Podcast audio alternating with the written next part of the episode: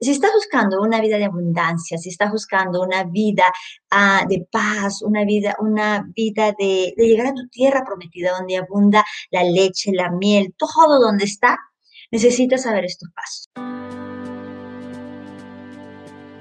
¿Cómo están? Muy buenos días, buenas tardes, buenas noches. Hoy traigo, hoy voy a compartir, el título se llama cómo lograr una liberación emocional, mental, física. Estamos, recuerden siempre, les he dicho, somos espíritu, somos cuerpo, somos alma y somos cuerpo, ¿verdad? Entonces, si eso está en orden, hay gozo, hay uh, liberación en nosotras. Hay, caminamos en el camino donde tenemos que ir para el propósito que fuimos diseñadas. Pero si uno de esos está, no está nivelado, créeme, podemos ir caminando, pero con como si estuviéramos cargando costales de papas o costales de harinas, lo que tú quieras, no sé cómo se dice en tu peso, algo pesado, algo muy pesado. ¿Qué, ¿Qué nos lleva cuando, por qué necesito esa liberación, Vanessa? ¿Qué me va a llevar esa liberación?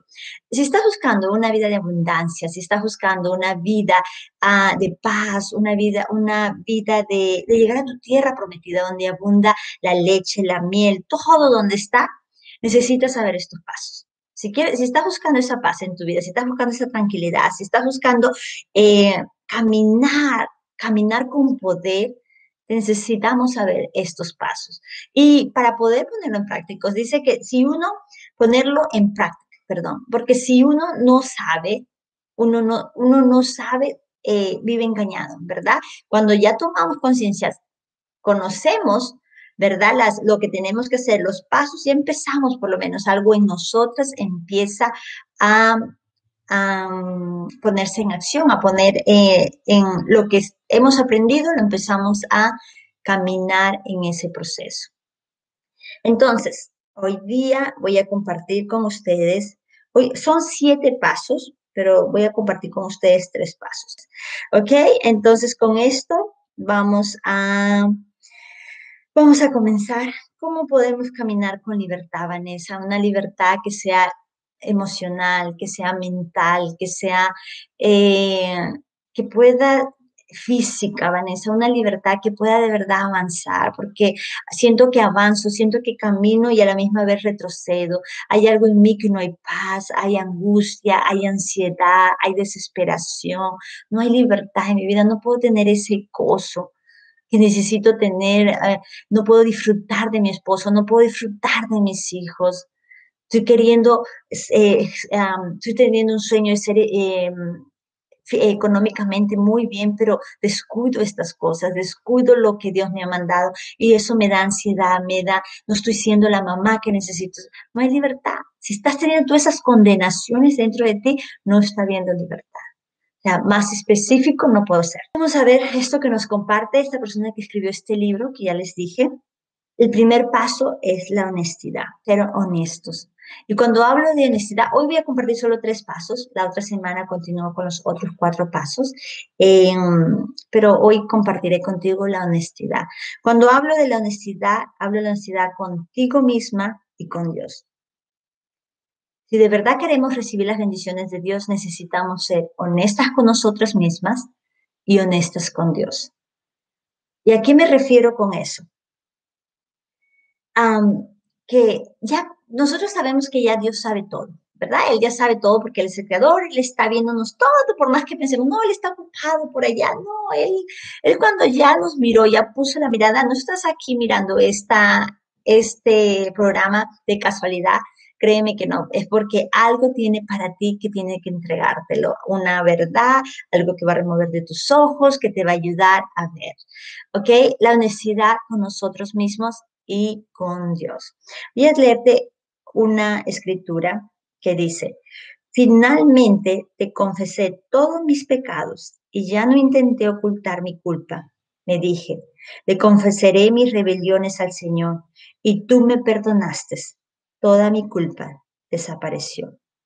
Esto está en Salmos 32, 5. Dice que le confesamos nuestra culpa y Él nos perdona. Y ahí dice, y toda mi culpa desapareció. Tenemos que ser honesta con nosotros mismos y mirar que hay áreas en nuestras vidas que no están bien. están muy escondidas, que la hemos querido esconder ahí para que no, para que no pensar, para no ser conscientes, para que no nos duela. Pero hay áreas en nosotras que no están bien. Y hemos querido ocultarlo por mucho tiempo y hacerle creer al mundo que somos felices, que estamos bien. No, yo estoy bien, yo estoy bien, porque no queremos sacar eso que está ahí. Ser honestas con nosotros mismos. ¿Cuál es eso? Te pregunto en estos momentos y pregúntate, te invito a que tú te preguntes, ¿cuáles esas áreas que necesitan salir? ¿Cuál es eso que he escondido por mucho tiempo? Empezar a ser honesta contigo. ¿Qué es eso que tal vez cometiste hace tiempo? Y lo, y lo, y lo enterraste para que tú, tú, si nadie se entere de eso ni siquiera tú misma recordarlo para que puedas seguir avanzando, pero eso que está ahí es lo que te está manteniendo en estos momentos no siendo libre. No ha podido salir a la luz, no ha podido haber sanación en eso que te está manteniendo estancada, que te está manteniendo con las emociones confundidas, que nos está manteniendo así. ¿Qué es eso? Si no te viene nada a la mente ahorita, si no, no, sé que nos están viniendo muchas cosas, pero si tal vez está difícil que salgan y no sabe, pregúntale a Dios.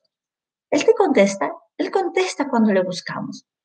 Pregúntale, ¿cuál es eso que está ahí adentro de mí, que no estoy, que no estoy sacándolo, que no estoy siendo honesta conmigo mismo? Ser honesta con nosotros mismos. Tal vez hay debilidades que tú las ves, yo tenía una debilidad y era el, no me gustaba, honestamente, yo no me gustaba ni tender mi cama ni mantener mi casa ordenada, no, no era algo que, no era algo que yo le veía importante. Yo veía que tenía tantas cosas que hacer que todo lo demás era importante, menos mi casa. Y es lo primero que Dios me entregó, cuidar mi hogar. Pero era mi debilidad. No tenía costumbre de, de, tener la cama, de estar todo bien, que todo se vea bonito. No tenía, no tenía eso, no estaba en mí. Y yo, y yo lo negaba.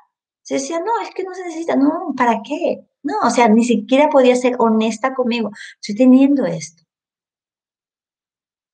El día que pude decir, ¿sabes? ¿Sabes? Sí estoy teniendo un problema, porque quería, tenía las ganas, pero no. Tenía las ganas de limpiar, de ordenar, de arreglar, pero no quería. Hay algo en mí que me detenía. Tenía que ser honesta, tengo este problema, Señor, ayúdame. Ayúdame a que pueda lograr esto, a que pueda eh, vencer este, este obstáculo o este mal hábito que tengo. No sé qué hábito también está en tu vida. Hay hábitos que no, que no podemos nosotros uh, ser honestos, mirarlos porque si, si pensamos que eso está bien, si lo tapamos con tierra, como digo, no va a poder haber sanación, no vamos a poder haber, pedir, Señor, perdóname y ayúdame a ser mejor en esta área. Ayer que hablaba con una persona en la clase, decía esta persona que tenía pereza espiritual. Ella sabía que tenía que leer su Biblia, que ella sabía que tenía que ah, hacer cosas para el Señor, ella sabía, pero no, después, ay, no, y todo lo demás lo ponía primero. Entonces, si ella saca eso y es honesta con ella misma, tengo esto, Señor, tengo pereza espiritual, tengo pereza, tengo pereza para limpiar mi casa, tengo pereza física, tengo pereza, tengo pereza, no quiero hacer nada, solo quiero estar acostada en el sofá mirando una película y ya. Hay algo, Está siendo honesta, sacando eso que estás teniendo.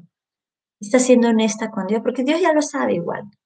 Pero el momento que tú dices, que tú lo sacas, puedes usar esta escritura de Salmos 32, 5. Finalmente confesé todos mis pecados y ya no intenté ocultar mi culpa. Le dije, le confesaré mis, mis rebeliones al Señor.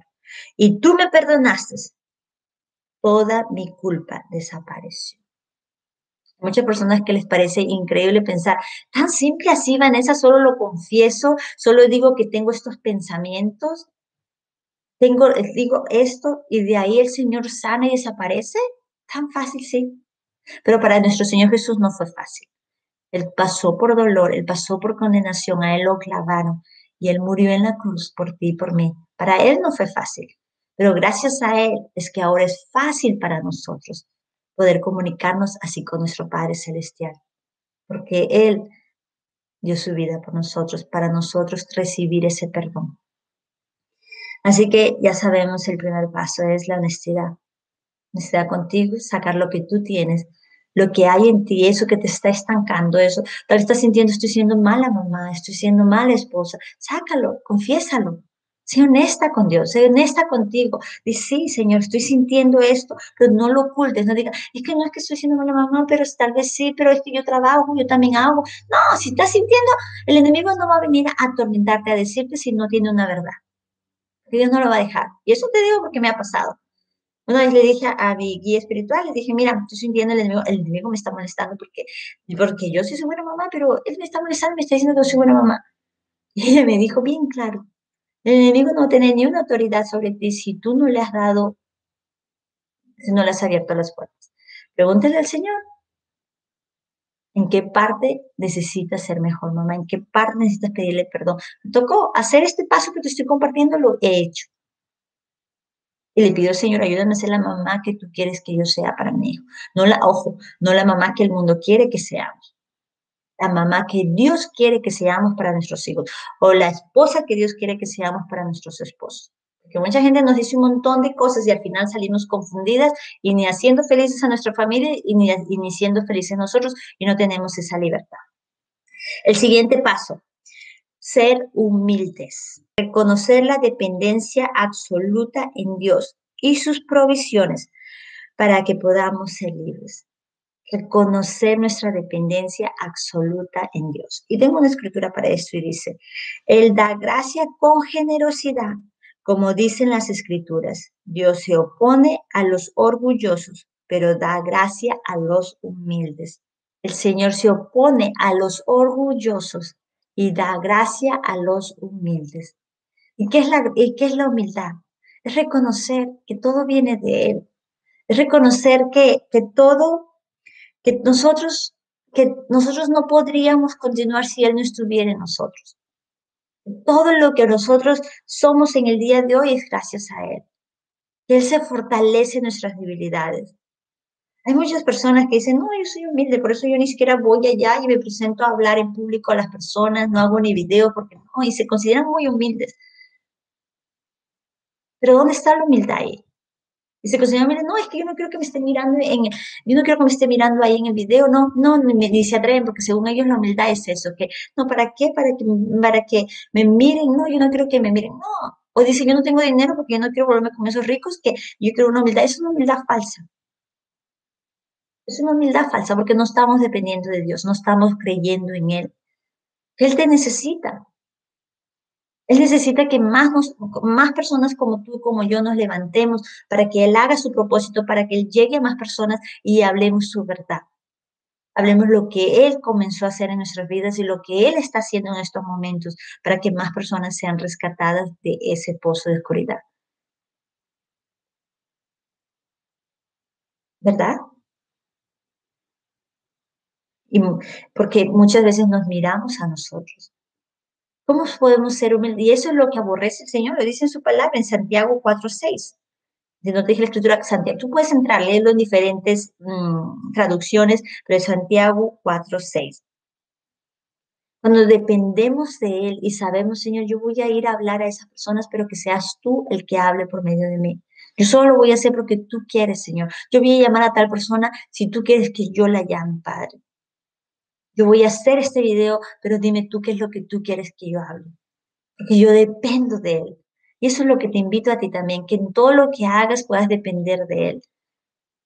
Hace tiempo me dijeron algo en el negocio para las personas que somos emprendedoras aquí, que le preguntemos, Señor, ¿quiénes están listos para que hoy pueda yo llamarlos para presentarles la oportunidad de negocio que yo tengo? O para presentarles los beneficios en vida que yo tengo, ¿quiénes están listos? ¿Quiénes necesitan de esto? Eso es depender de Él, eso es creerle a Él. No el que yo puedo, yo, yo, yo puedo, yo esto, yo con todo, yo. Eso es lo que el Señor espera. Yo traigo la palabra. Hace unos días me dije a alguien que yo uso mucho las palabras del Señor y le digo, sí, porque yo aprendí que, le dije, sí, es, somos espirituales y he aprendido que la palabra da vida. Y no quiero, y quiero decirte con su palabra, que ahí está, Ahí está, yo no te estoy mintiendo, yo no te estoy diciendo algo que le escuché a una persona, está en su palabra. Señor aborrece a los orgullosos y da gracia a los humildes. ¿Y cómo podemos ser humildes cuando dependemos de Él? Cuando lo preguntamos a Él, cuando caminamos por fe, porque creemos que Él está ahí. Eso es, dar ese paso, no estar acostado y decir, ay, yo voy a ser humilde y me voy a acostar todo el día y voy a dormir para que el Señor haga su voluntad de mí. No, así no va a ser su voluntad porque ¿dónde está la fe? ¿Dónde está que estás avanzando porque le estás creyendo a Él? Eso es lo que Él quiere. El siguiente, tercero es arrepentimiento. Odiar lo malo en nuestras vidas y querer cambiar. Cuando me arrepiento de verdad, voy donde el Señor y le digo, cámbiame, cámbiame, aquí estoy y cámbiame cuando tengo un arrepentimiento de verdad. Voy a leerte una escritura que dice, recordarán todas las formas en que se contaminaron y se odiarán a sí mismos por el mal que hicieron. Está en Ezequías 20:43. El, rey, algo que ah, está fuerte, ¿verdad? Esa escritura está muy fuerte. Dice, recordarán, recordarán todas las formas en que se contaminaron y se odiarán a sí mismos por el mal que hicieron. Si de verdad queremos pasar a esa tierra prometida, si de verdad queremos pasar a esa, a esa vida de abundancia, a esa vida de paz, necesitamos tener un arrepentimiento. Está en el Padre Nuestro, todos los días se pide perdón, ahí dice, nos enseñó nuestro Señor Jesús, ¿Qué nos lleva al arrepentimiento? Y está en su palabra, no me acuerdo ahorita exacto, pero se los voy a escribir abajo, que dice que cuando nos arrepentimos podemos ver de otra manera, podemos, ah, nuestros ojos espirituales empiezan a mirar, podemos ser escuchados porque de verdad estamos queriendo un cambio. Hay cosas, todos los días yo tengo que arrepentirme, todos los días tengo que pedir perdón al Señor. Pero ojo, hay un arrepentimiento, hay una diferencia en, el arrepentimiento honesto y verdadero a un arrepentimiento em, que lo estamos haciendo por hacer.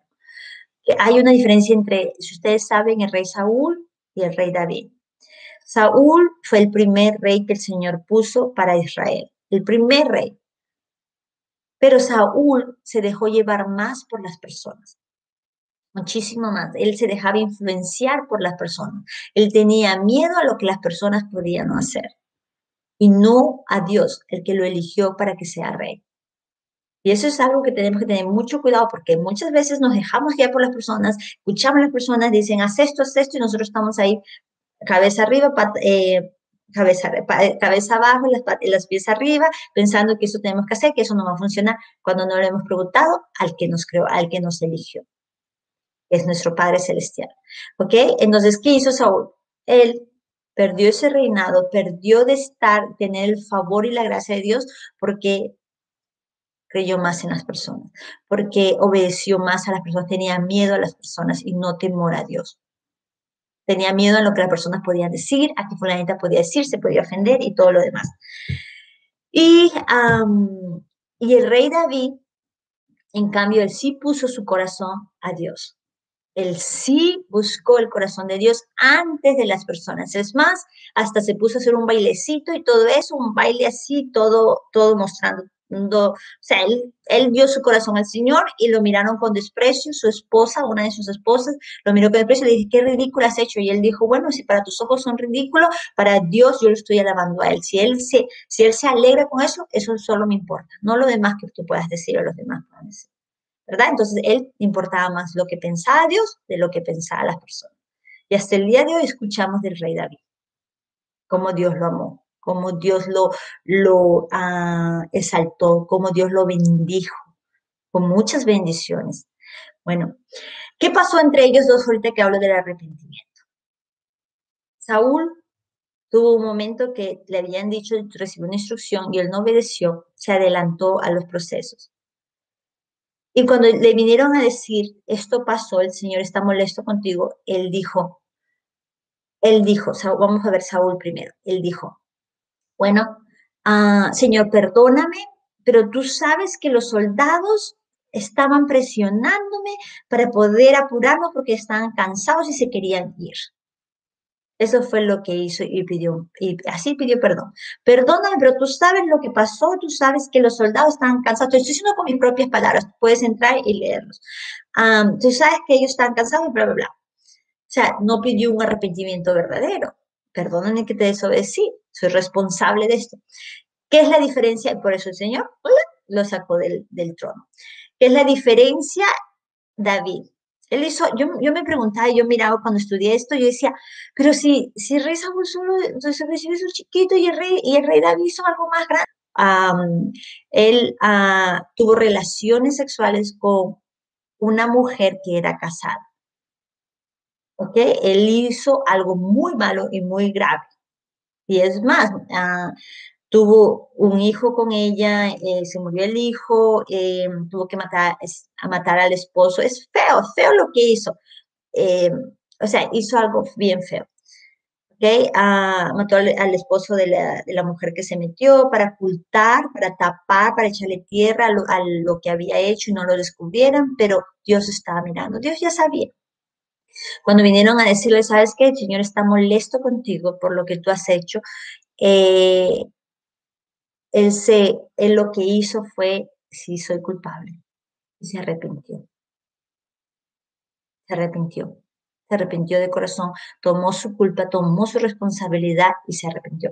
Él no dio pretextos, él no dijo, ay, pero ¿por qué se estaba bañando en delante? Que yo estaba justo caminando y fue sin querer queriendo y que no. ¿Verdad? Él se arrepintió y dijo, yo me arrepiento, soy responsable, es mi culpa, perdóname Señor, con un corazón arrepentido. Y el Señor lo perdonó. Por más que podamos ver que la falta de, del rey David fue más grande que la falta del rey Saúl. Pero Dios lo perdonó. ¿Y por qué te traigo esto?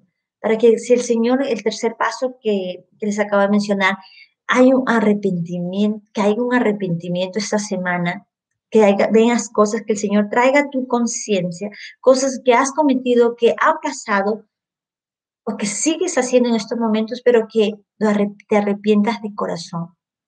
No poniendo, Señor, yo soy mentirosa, pero perdóname porque yo miento, miento a mi esposo, miento a mis amigas, miento porque yo miento, Señor, pero tú sabes, Señor, que mi mamá, que mi papá, que mi familia, te estoy dando un ejemplo, son mentirosos.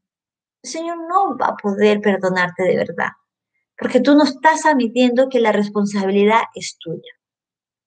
Tú no estás admitiendo que la que está diciendo esas mentiras y la que se está dañando eres tú.